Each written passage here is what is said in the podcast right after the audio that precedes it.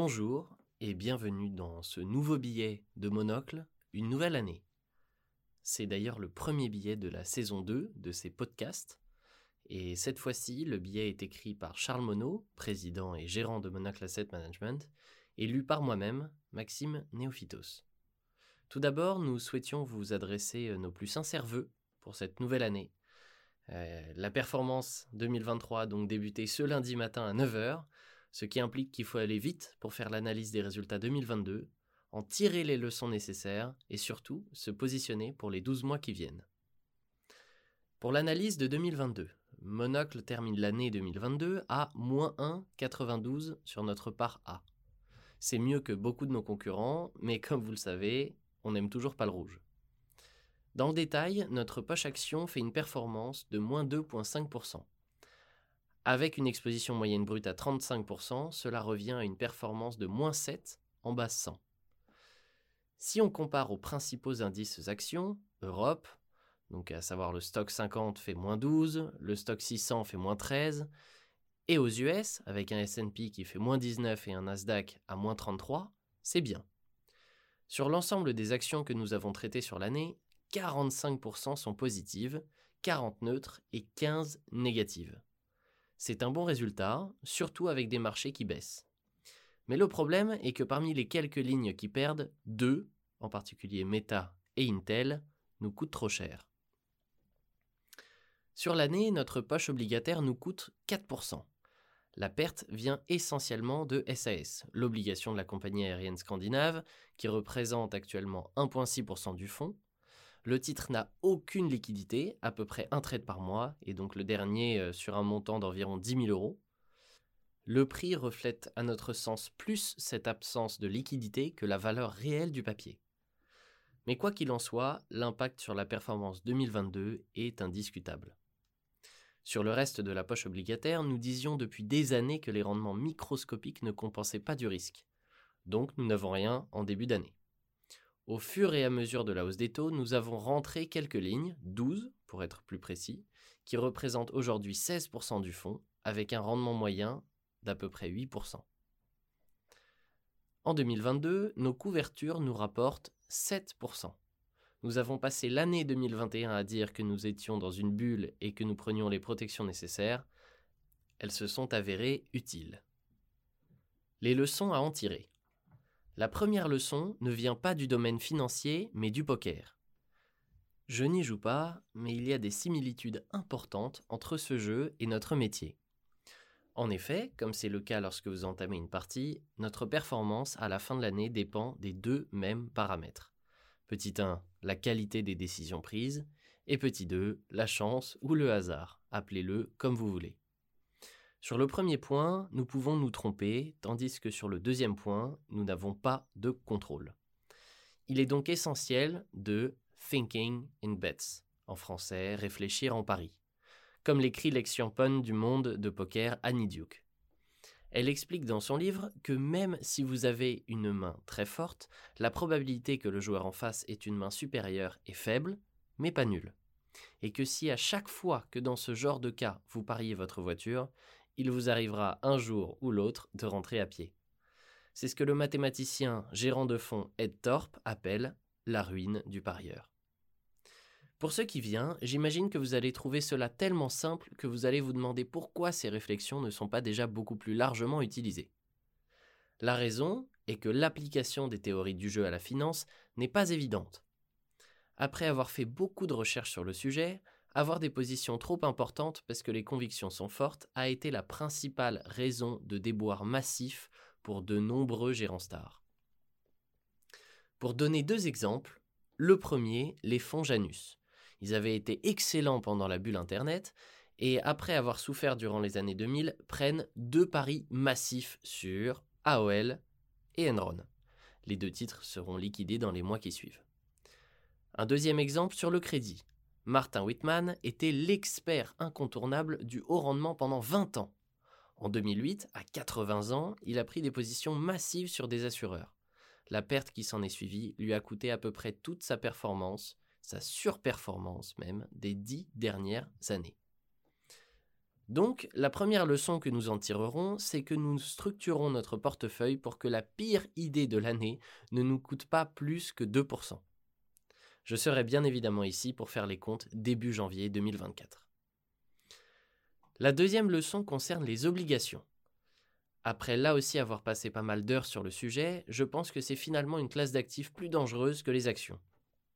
J'imagine que ce commentaire peut vous choquer. Mais je m'explique. Avec les obligations, la disproportion entre des gains limités si vous avez raison et des pertes importantes si vous avez tort fait que c'est un jeu où, sur le long terme, vous ne gagnez que quelque chose que si vous êtes sur très peu de dossiers qui se passent mal. Pour avoir très peu de dossiers qui se passent mal, il ne faut toucher qu'aux dossiers de bonne qualité. Or, il y a trop de monde sur ceux-ci, et ce ne sont que des professionnels. Ils laissent peu d'opportunités sur la table. Si vous prenez des dossiers plus risqués, un jour ou l'autre, votre dossier partira en restructuration. Nous avons fait quelques opérations de ce genre, certaines se sont bien passées, comme Staynoff, DIA, d'autres plus mal, comme SAS.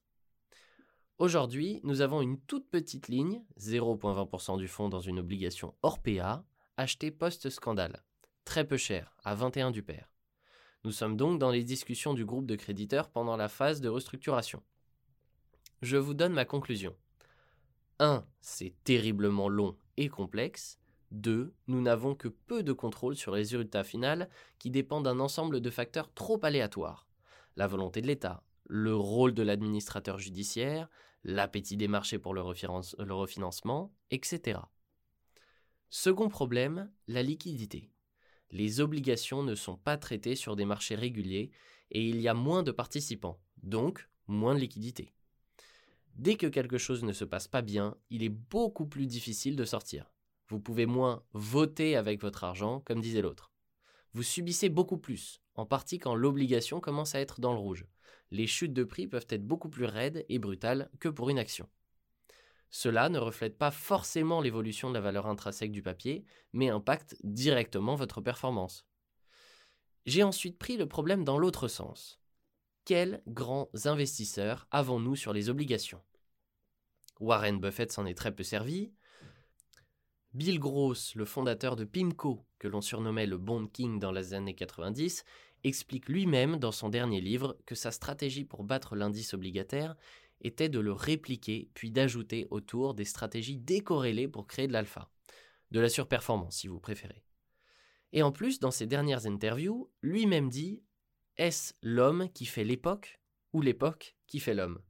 Faisant référence au fait que les taux sont passés de 15 à 0 pendant toute sa carrière, lui mettant le vent en dos en permanence. J'ai bien cherché. Je ne trouve pas d'investisseurs ayant gagné sur le long terme beaucoup d'argent avec les obligations. Ce pile je gagne 3% face je perds 50 vous empêche de le faire. Si vous regardez les fonds d'obligations à haut rendement européen, la seule année 2022 a ramené leur performance sur 5 ans à quasiment zéro. 5 années à analyser, sélectionner, acheter et vendre pour obtenir zéro. Par conséquent, la deuxième leçon que nous en tirons est que nous voulons réduire notre poche obligataire. Aujourd'hui, nous devons avoir un minimum de 51% en obligations. Nous allons réduire ce seuil. Cela passe par un changement de prospectus et prendra donc plusieurs mois. Vous serez donc informé au fur et à mesure de la procédure. Je garde bien évidemment en tête que Monocle est un fonds patrimonial et une partie majeure de mon patrimoine est dedans. Donc, nous continuerons à gérer le fonds dans cet esprit, mais avec moins d'obligations. Pour ce qui est de l'année à venir, notre vision pour 2023 sera la même que les années précédentes, ce sera compliqué. Plusieurs facteurs le justifient. Tout d'abord, les valorisations restent élevées. Même s'il y a eu une correction importante l'année dernière, beaucoup d'actions restent chères. En vision à 30 000 pieds, le PE Chiller est toujours nettement au-dessus de sa moyenne long terme. En vision à 300 pieds, beaucoup de sociétés du Nasdaq sont toujours valorisées 10 ou 20 fois leur vente et sont toujours pas profitables. Deuxièmement, sur l'inflation, il y a trop de scénarios possibles pour parier sur un seul. En big picture, je retiens que Larry Summers et Paul Krugman pourtant pas souvent du même avis, disent qu'avec un marché de l'emploi aussi tendu, on ne peut pas être rassuré sur l'inflation. Pour que cette tension s'atténue, il faut une récession. Troisième point, les attentes de résultats pour 2023 ont été beaucoup réduites. Vont-elles surprendre à la hausse ou à la baisse? Rien d'évident sur cette question. Je note tout de même qu'on a vu des taux de croissance beaucoup baisser en 2022 alors que justement c'était le plein emploi. Que se passera-t-il sur la demande quand la récession que veut la Fed sera arrivée? Quatrième point, le contexte global reste extrêmement difficile. La guerre et la pandémie continuent, les tensions géopolitiques s'accentuent et les effets de certains problèmes vus en 2022 ne se feront sentir que cette année. Par exemple, le manque d'engrais l'année dernière ne sera visible que cette année dans la production céréalière. En conséquence, je pense que ce contexte ne favorise pas une prise de risque maximum. Il me semble donc préférable de chercher des dossiers quantitatifs plutôt que qualitatifs.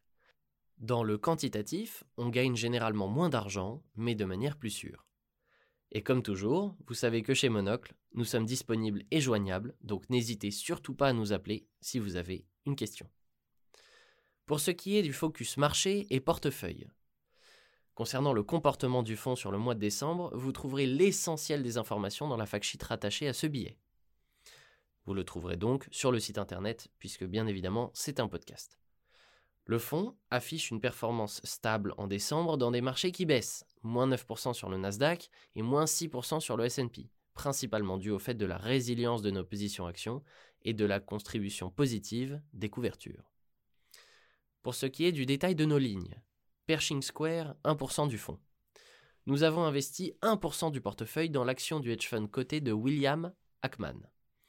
C'est une philosophie et une qualité de gestion qui nous plaisent et sur laquelle nous bénéficions d'une décote de 35% entre le cours de l'action cotée et la valeur liquidative du fonds. Pfizer, de 7 à 2% du fonds. Cession des deux tiers de la position, la société reste attrayante à nos yeux, surtout étant donné la dynamique du Covid à laquelle nous restons notamment exposés au travers de BioNTech, mais le potentiel de hausse restreint et la complaisance que lui accorde le marché depuis quelques semaines rendent le titre plus risqué à nos yeux. Nous arrivons à la fin de ce billet, il ne reste plus à Charles et à moi-même qu'à vous souhaiter une excellente journée et à très bientôt